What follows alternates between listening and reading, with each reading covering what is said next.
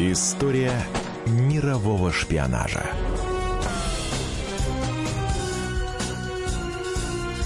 На радио «Комсомольская правда».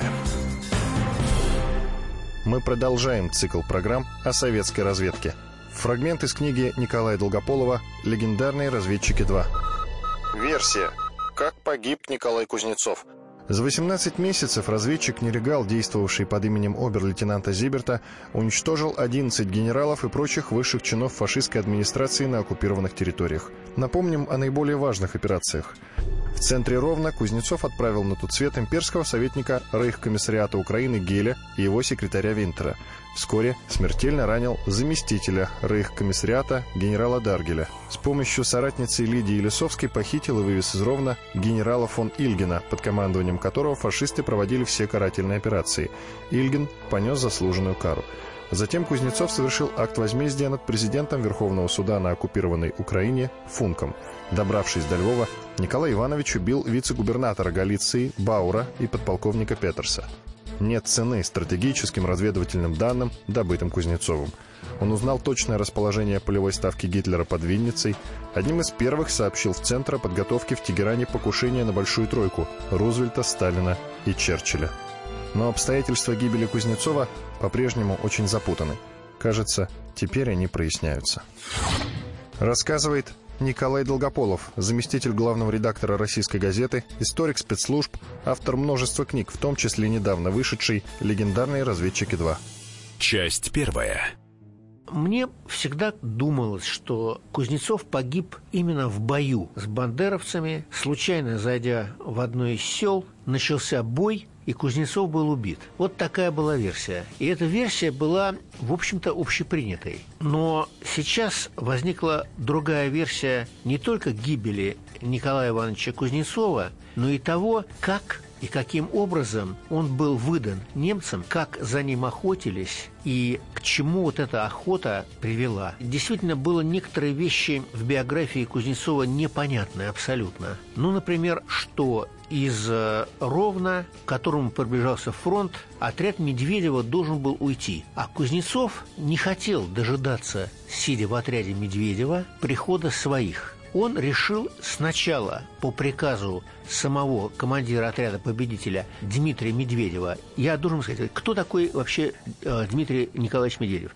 Медведев это был великий партизанский командир, который создал первым в Советском Союзе отряды партизанские, которые были не стихийными, а управлялись четвертым управлением НКВД Павла Судоплатова из центра. Первый отряд, в который э, был заброшен в тыл врага, назывался «Митя», по имени Дмитрия Медведева. Второй отряд был заброшен гораздо позже, и он назывался «Победитель». Вот этот отряд победителей действовал в районе Ровенской области. И самым последним в отряд в группе с еще 12 парашютистами был заброшен некий красноармеец Грачев. Этого красноармейца Грачева Медведев очень ждал. Может быть, даже ради этого красноармейца и был заброшен в леса под Ровно весь этот отряд. Он подошел к красноармейцу Грачеву, тот ему представился, доставил документы, которые были зашиты у него в гимнастерке, протянул их Медведеву, а Медведев неожиданно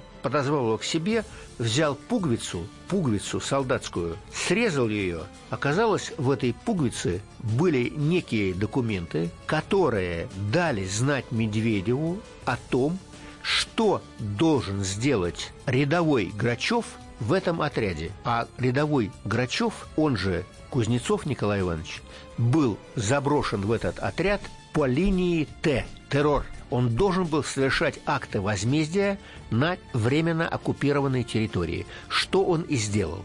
Он решил сначала по приказу самого командира отряда победителя Дмитрия Медведева идти во Львов, и совершить там одну, как это называлось, миссию а, возмездия, а затем пробиваться к своим, перейти линию фронта и закончить с этой вот формой ему опостылевшей сначала обер-лейтенанта, а потом и капитана Пауля Зиберта, в которой он проходил 18 с половиной месяцев. И действительно, Кузнецов попал во Львов. Во Львове его ждали явки, люди, пароль. Он ходил по всем адресам, которые ему оставили в отряде. И никого из подпольщиков, которые должны были бы его встретить, не осталось. Но самое страшное это то, что Кузнецов лишь через некоторое время понял, что его ищут. И ищут не отвлеченного какого-то немецкого офицера, который убил 11 немецких генералов и похитил одного из них в Ровно, а ищут именно Пауля Зиберта. А вот здесь и начинается версия, о которой я сейчас попытаюсь рассказать. Однажды, в конце декабря 1943 года, в отряд победителей приехал большой советский начальник Василий Бегма. Он был в то время уже и генерал-майором, и партийным работником. Досье. Василий Бегма, один из руководителей партизанского движения на Украине. Трудился на руководящих партийных постах в Херсоне и в Харькове, а также в Харьковской, Винницкой, Луцкой и Киевской областях. В 1939 году стал первым секретарем Ровенского обкома Компартии большевиков Украины. После оккупации Ровно немцами Василий Бегма был назначен полковым комиссаром и членом военного совета 12-й армии Северо-Кавказского фронта. Спустя полтора года его отозвали в Москву, где он получил задание организовать подпольный обком и областной штаб партизан партизанского движения. Самолетом был переправлен за линию фронта. Бегма руководил подпольщиками на протяжении года, получил звание генерал-майора, награжден четырьмя орденами Ленина, другими орденами и медалями. После войны вернулся на должность первого секретаря Ровенского обкома партии. Вот приехал Бегма, начал рассказывать, сидя за товарищеским ужином, о том, что, ну вот вы, конечно, делаете здесь великие дела, медведевцы, в отряде «Победитель», но вот есть какой-то еще один человек, одиночка, абсолютно действует в одиночку, ни с кем не связанный. Он носит форму офицера вермахта и уничтожает на улицах ровно людей. И здесь ему показали, а вот этот человек, вот он, он сидит здесь. И вот сейчас мы с вами его познакомим. И их познакомили. Итак, Кузнецов, который, конечно же, был представлен под другой фамилией Грачев, Бегма говорил открыто, что он Бегма, знакомство состоялось. И этому есть подтверждение не только какие-то э, художественные, как в книге, например, это было подробно, где об этом пишет сам э, Дмитрий Медведев, этому есть и документальное подтверждение, что такое знакомство было. Такое посещение отряда Бегмы было. Причем, обратите внимание, это было в 43 году, в конце года. И вот как раз после вот этого посещения Кузнецов почувствовал что-то неладное. Стали проверять документы. Однажды а, какой-то офицер ему поведал, что ищут обер-лейтенанта какого-то, и Кузнецов, отъехав метров пятьсот на своей машине со своим партизанским шофером, стал сам останавливать машины с офицерами и проверять их, и говорить «ищем обер-лейтенанта». Сразу же после этого Кузнецов вернулся в отряд, и доктор отряда Альберт Цесарский – мастер на все руки, он повысил Кузнецова в звании. Он напечатал ему на украденной или, скажем, похищенной или реквизированной партизане немецкой машинке новые документы в офицерскую книжку Кузнецова. Он произвел его из обер-лейтенанта в капитаны. Но фамилии, конечно, он изменить не мог. Печать он сделал. И печать он сделал, знаете, еще из каблука. Из солдатского каблука оторвал его и сделал печать очень хорошую, которая не вызывала сомнений. Но было ясно, что Кузнецову, конечно, надо уходить из Ровно, если такой поиск идет. И Кузнецов пошел во Львов. Во Львове неудачные встречи, как я говорю, неудачные поиски каких-то людей. И а, комиссар отряда Лукин, которого потом спрашивали много раз, а почему вот он так действовал, непонятно во Львове. То есть он не выполнял ваши приказы, а он действовал как бы сам по себе, действительно. Лукин не мог понять, он говорит, мы ему не приказывали заходить в штаб военно-воздушных сил Германии, а, который там расположился. Но там он совершил покушение на подполковника, убил его, но подполковник скончался не сразу, успел дать показания, что в него стрелял какой-то русоволосый капитан. Это навело на мысль о том, что да, действительно, вот это может тот самый капитан по описанию, который действовал и в районе Ровно. Продолжение через несколько минут. История мирового шпионажа.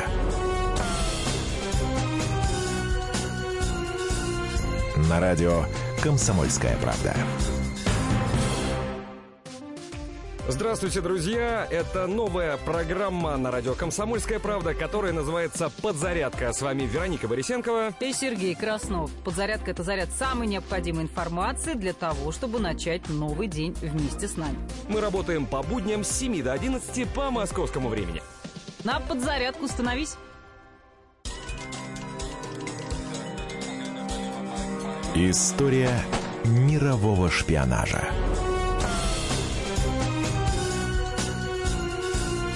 На радио «Комсомольская правда». Вы слушаете новую версию о том, как погиб легендарный разведчик Николай Кузнецов. Рассказывает Николай Долгополов, заместитель главного редактора российской газеты, историк спецслужб, автор множества книг, в том числе недавно вышедшей «Легендарные разведчики 2». Часть вторая. Кузнецов, совершив акт возмездия и по дороге еще уничтожив нескольких человек, это было совершенно не запланировано, но так вышло, он вместе со своими шоферами буквально с боем пробился через выставленные а, охранные посты, где спрашивали документы на каждом шагу. Сумели они прорваться через последний кордон. Вроде бы все было очень здорово, потому что машина пошла быстро в лес, и вдруг стала вилять. Шофер не понял, что случилось. Оказалось, прострелили колеса, они бросили в машину и пошли уже сами пешком по зимнему тяжелому заснеженному лесу. Кузнецов спорол знаки различия, шел в офицерском мундире, двое его спутников, шофер и охранник, шли вместе с ним. И э, здесь, э, как выяснилось, Кузнецов э, тоже шел не на обум. У него э, был адрес хутора, на котором его должны были бы в случае его неудачи во Львове ждать партизаны и даже радистка партизанская, которая бы передала на Большую Землю в центр координаты этого хутора, за ним прилетел бы самолет, и Кузнецов со своими друзьями был бы вывезен в Москву. Ничего этого не произошло, к сожалению, потому что на хуторе никого не было – Оказалось, что э, тот вот самый отряд, который был маленький отряд, который был группа людей, партизан, которые были э, присланы Медведевым на хутор, они, в общем-то, не дошли до этого хутора, потому что вступили в бой с немцами, а радистка погибла. То есть никаком возвращении в Москву, ни о какой рации речи быть не могло, понимаете? Кузнецов блуждал по лесу. И с ним случилась здесь очень такая необычная вещь, о которой, по-моему, мало кто знал. Он попал в отряд так называемой еврейской самообороны. Туда уходили люди, которые были бы обречены на смерть во Львове и в других городах. Э, их ждало, конечно же, уничтожение в печах концлагерей. Они уходили в отряды, и эти отряды, эти отряды, они поддерживали связь с партизанскими отрядами, которые руководились а, чекистами, прибывшими с Большой Земли. И вот в такой отряд, руководил которым или командовал Олия Баум, и попал Кузнецов. Его очень хорошо в этом отряде встретили, и его со спутниками значит, уложили на лучшие места и даже предложили нижние нары. Кузнецов сказал, нет-нет, я здесь гость, я полезу наверх, он полез наверх, и все время, вот и ночью при свече какой-то коптилки, и утром рано он сидел и что-то писал. Оказалось, он писал свой отчет о проделанном за эти 18 месяцев на имя генерала НКВД Федорова. Федоров это был как раз тот человек, который все знал о Кузнецове. Он был в Москве, имя не такое известное вот в этой иерархической, чекистской, я бы сказал, такой вот расстановке сил, но в последнее время только-только начало оно почему-то приоткрываться. Хотя Федоров дожил э, до, в общем-то, до Брежневщины, скажем так. И оставался генералом. Он запечатал свой, э, свое письмо и послание в конверт Кузнецов, и этот конверт всунул э, во Френч и таскал его долгое время во Френче вот по всем этим лесам. В принципе, конечно, грубое довольно нарушение. Но что оставалось делать Кузнецову? Он был уверен, что если даже его поймают немцы, то это донесение будет где-то храниться в архивах, наверное, гестапо. Он был уверен в разгроме фашистской Германии и понимал, вот это донесение, где пишется детально о том, что я сделал, все равно попадет в руки наших в конце войны. Самое, вы знаете, невероятное, это то, что донесение действительно попало в руки а, наших. Потому что Медведев а уже в последний год войны, когда она еще шла, он поехал во Львов, уже освобожденный советской армией, и рылся в архивах гестапо и нашел вот этот самый конверт. То есть это дало понять, что Кузнецов пойман и Кузнецов убит. А так он исчез просто. Исчез и советовался с Олей Баумом. Вот как лучше мне идти?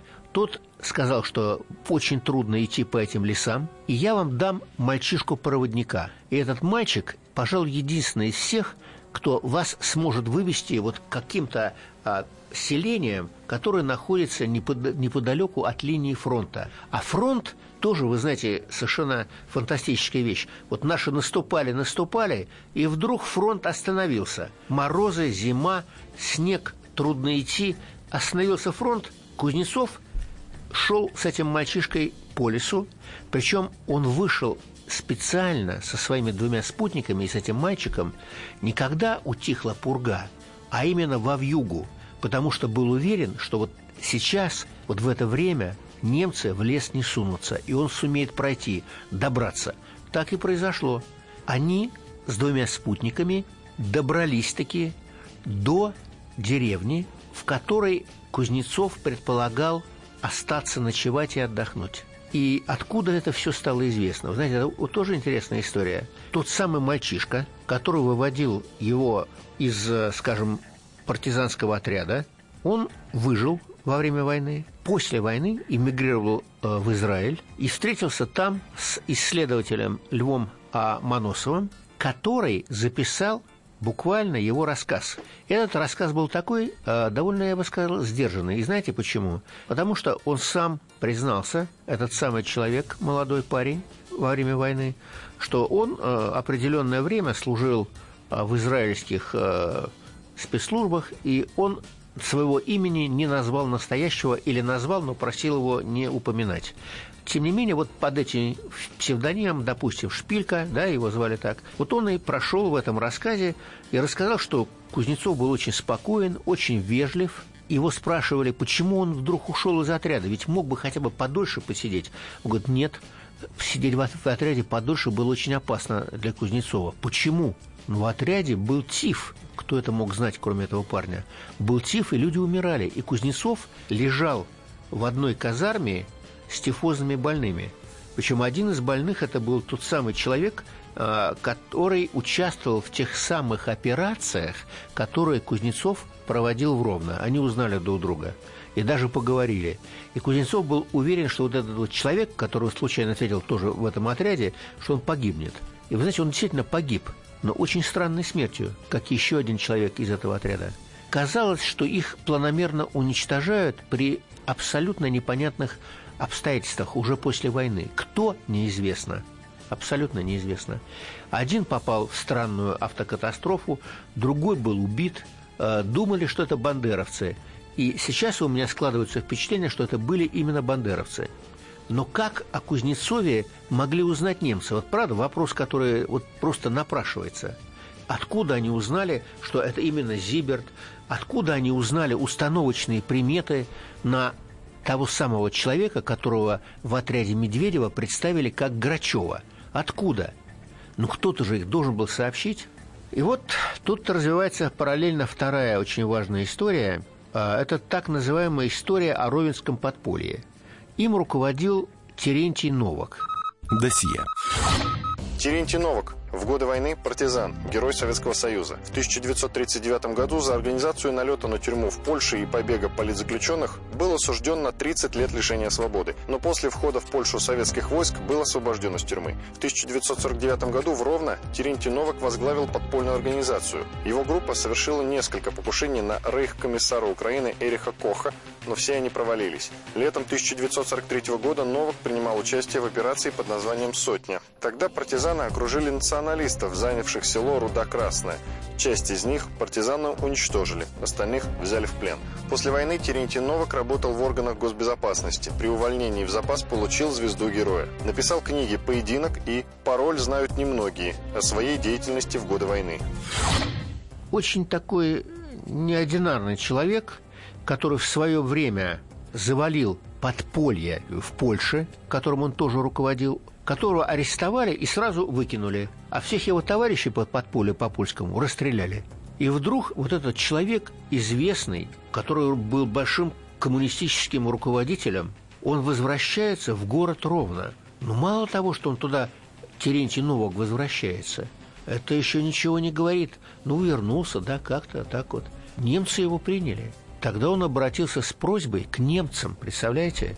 открыть фабрику по производству валенок, что было с восторгом принято, и Терентий Новак стал директором этой фабрики. На этой фабрике он якобы организовал подполье. Цель подполья – это всех тех людей, которые хотели сбежать в лес, из Ровно вести в лес.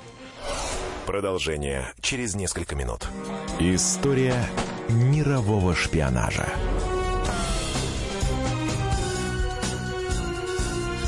На радио «Комсомольская правда».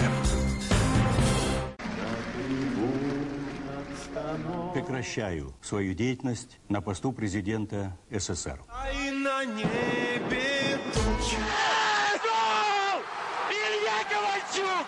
Я не верю своим глазам! Это с нами уже явно было. Это дежавю. Воспоминания о прошлом, о том, что было в детстве и молодости, то, что мы бережно храним в памяти – Программу «Дежавю» слушайте по будням с 11 вечера по московскому времени. История мирового шпионажа.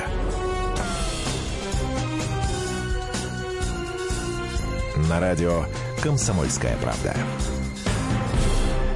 Вы слушаете новую версию о том, как погиб легендарный разведчик Николай Кузнецов – рассказывает Николай Долгополов, заместитель главного редактора «Российской газеты», историк спецслужб, автор множества книг, в том числе недавно вышедший «Легендарные разведчики 2». Часть третья. Терентий Новак стал директором фабрики. На этой фабрике он якобы организовал подполье. Цель подполья – это всех тех людей, которые хотели сбежать в лес из Ровно, вести в лес – это тех самых красноармейцев, которые бежали из лагерей, сбивались в маленькие крошечные отрядики, всех объединять, вести в лес. Но вот что интересно, действительно он их вел в лес. Но ни один человек из этих людей, в кавычках, спасенных Терентием Новаком, до леса не дошел. Все были убиты немцами, все исчезли, все пропали. Ни следа. А Терентий Новак процветал – и даже, вы знаете, произошла совершенно вообще такая фантастическая история, на мой взгляд. В 1965 году выживший Терентий Новак был награжден званием Героя Советского Союза по ходатайству секретаря обкома Бегмы. Наверное, Бегма тоже думал, что вот, может быть, и мне перепадет звание героя. Вообще происходит в нашей жизни много чудес, и я вам расскажу об одном из них – у меня на презентации э, этой книги, которая проходила 20 э, февраля в российской газете, пришли ветераны разведки. Один из них, к моему поразительнейшему удивлению, вдруг встал, сказал, что он, да, с удовольствием эту книгу прочитал, особенно вот ему было интересно про а, Николая Кузнецова – потому что он гонялся еще за Бандерой и так далее, и так далее, ну, после войны уже. И сказал мне, что, вы знаете, я вот поражен, как наконец это выплыло наружу. Мы все так сидели, и э, он говорит, я просто хочу сказать о другом, что я как э, человек, который был на Украине и там работал, могу вам сказать так, что Терентий Новак занимал какие-то должности. Как только он входил куда-то в ресторан, в кафе, да, садился, люди, сидевшие за столом, покидали этот стол в знак протеста. С ним старались не здороваться. Бывшие партизаны из отряда Медведева, из других партизанских отрядов, и особенно из так называемого Ровенского подполя, но почти все оно было уничтожено, писали письма во все инстанции советские, разоблачая Терентия Новака и подозревая в сотрудничестве с ним Бегму. Я потом к нему подошел и говорю, а как-то вот раньше вы об этом не рассказывали. Он говорит, а я не знал, что вы написали это. То есть он действительно знать это не мог, что я написал. Прочитал и рассказал публично всем. И это было поразительно для меня. Но перейдем а, дальше к разговору. И вот здесь, конечно, возникает очень такая, в общем-то, версия. Я не называю ее бесспорной. Я не говорю, что она окончательная. Я не утверждаю, что это стопроцентная правда. Но я настаиваю на том, что такая версия имеет место быть. А версия в том, что Кузнецова, Грачева, он же Пух, он же обер-лейтенант, а потом и капитан Зиберт выдали свои. Вот мне в это верится. И дальше, когда я стал исследовать вот те самые документы, которые мне были на блюдечке принесены питерскими учеными, да, и специалистами, я был просто поражен. Вот какая интересная история произошла. Кузнецов зашел в избу. Изба, изба а, была едва освещена, горела лучина. Он постучался, зашел. Его и одного из его товарищей приняли, начали кормить. И в этот момент, буквально через 20 минут, туда, в эту избу, набилась куча бандеровцев – куча бандеровцев. Откуда они узнали о приходе Кузнецовой? Он вышел из леса, а пушка леса э, и изба были рядом. Это было на околице села. Через 10 минут после прихода первой группы бандеровцев они вызвали подкрепление. Они требовали от немецкого офицера сдаться, они требовали от него, чтобы он отдал им свой портфель, который он держал, и они требовали, чтобы а, автомат, который был при нем, был моментально отдан бандеровцам. Причем бандеровцы просто представились, кто они. Это были бойцы УПА, Украинской повстанческой армии, которые уничтожали советских людей, и вдруг они накинулись на немца. Необычная ситуация. Согласитесь, Кузнецов вел с ними беседы, пытался как-то их успокоить. А, разговор шел долго, он становился все более жестким, потому что с него требовали отдать документы и оружие, и отдать портфель. И Кузнецов спокойно на это реагировал. Откуда все это известно? Вы знаете, просто э, мне были выложены показания э, хозяина избы, который их письменно подтвердил. Вот это все его рассказ. Вдруг немецкий офицер Кузнецов да, встал, а, сделал вид, что он хочет прикурить, и тут же, и тут же, да, что-то сказал на русском языке своему э, товарищу, тот бросился куда-то под лавку, под стол подальше, и тут Кузнецов взорвал избу гранатой. Вот Теодор Гладков мне говорил, что это граната была а, в бою брошена противотанковая. Нет, это была просто лимонка – который Кузнецов всегда носил с собой на задание. Он считал, что если он попадет в руки немцев, это будет смерть мучительная.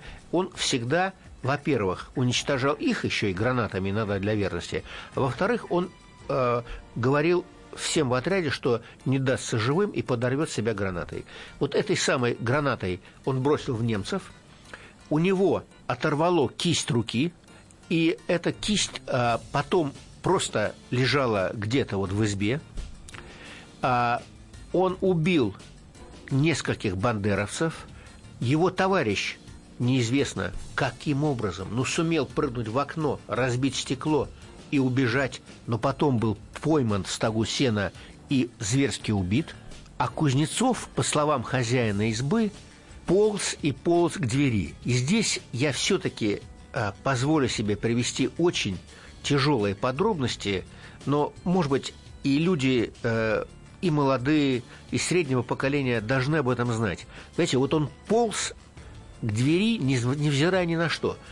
Изба была пуста, не, э, э, бандеровцы убежали. И из э, тела его вываливались кишки, и эти кишки волочились вслед за ним. И когда вот он, наконец, выскочил все-таки, вылез, выполз, представляете, смертельно раненый из избы, вот здесь уже на улице он умер, скончался от раны. И вот эти все огромные, вот это вот эта вся крова, кровавый след тянулся за ним. Он лежал э, день, его не убирали, в знак назидания всем.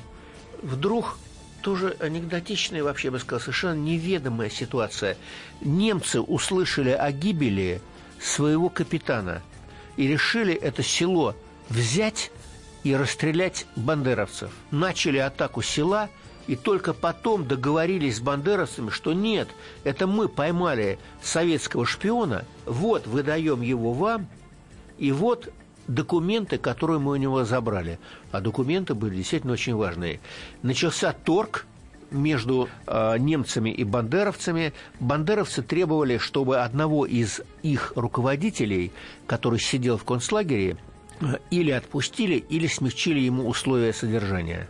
Фамилия этого бандеровца Лебедь. А, и действительно, условия содержания ему и его жене еще больше были смягчены, хотя и он, и Бандера сидели в немецких лагерях довольно в комфортабельных условиях, скажем так. Тем не менее, вот Кузнецов как бы исчез и растворился. Начались его поиски, которые вел его друг, товарищ, соратник по боевым операциям Струтинский. Досье. Николай Струтинский, советский разведчик, генерал-майор КГБ. Родился в Ровенской области. С началом оккупации родного края немцами вместе с пятью братьями ушел в партизаны. Его мать тоже выполняла боевые задания и погибла во время одного из них. В сентябре 1942 года Струтинский познакомился с разведчиком Николаем Кузнецовым. После войны Струтинский, рискуя жизнью, помогал искать место захоронения Кузнецова. Он выступал против демонтажа памятника советскому разведчику во Львове, против украинского национализма и героизации повстанческой армии. Но в 1992 году памятник был снесен. Однако при содействии Струтинского его перевезли в город Талица Свердловской области. Трижды Струтинского представляли к званию Героя Советского Союза, но указ так и не был подписан. Николай Владимирович написал несколько произведений о войне, был лауреатом премии имени Николая Кузнецова. Трутинский никак не мог отыскать могилу Кузнецова. Опять совершенно сумасшедший случай. Ему в руки попадается бандеровец-бандит, который говорит ему, а я знаю, где вот этот похоронен человек, которого вы ищете. Тогда Струтинский, к тому времени он уже был старшим лейтенантом КГБ, он сказал ему, если ты мне поможешь найти могилу друга, то я тебе помогу выпутаться из этой истории. Вот приблизительно такой был, не ручаясь за точность, такой диалог. Короче говоря, могила была найдена, и требовалось установить лишь одно – Кузнецов это или не Кузнецов. Никто не хотел верить Струтинскому, что это Кузнецов. Даже больше того, я вам скажу, Струтинский подвергался смертельной опасности, потому что вот вся вот эта Ровенская область, все это Закарпатье и все эти западенцы и все вот эта вот э, часть Украины, конечно же, она была пропитана бандеровским духом. Струтинскому угрожали. Ну, я вам расскажу такую вещь, опять это, может быть, звучит натуралистично, но давайте как бы не пренебрегать тем, что было. Струтинский хранил у себя череп Кузнецова у себя дома в сейфе.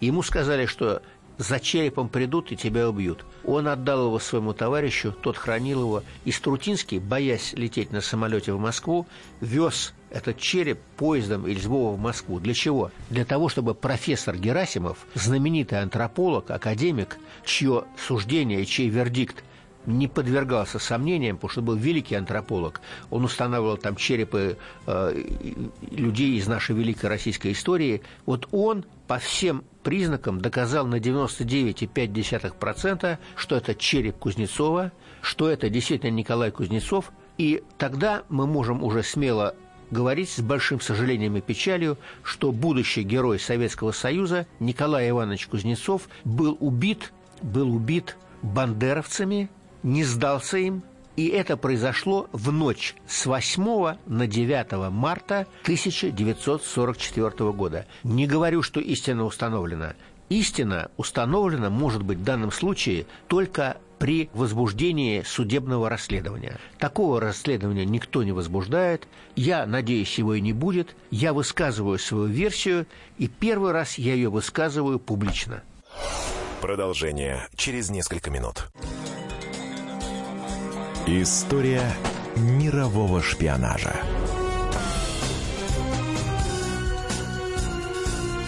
На радио «Комсомольская правда».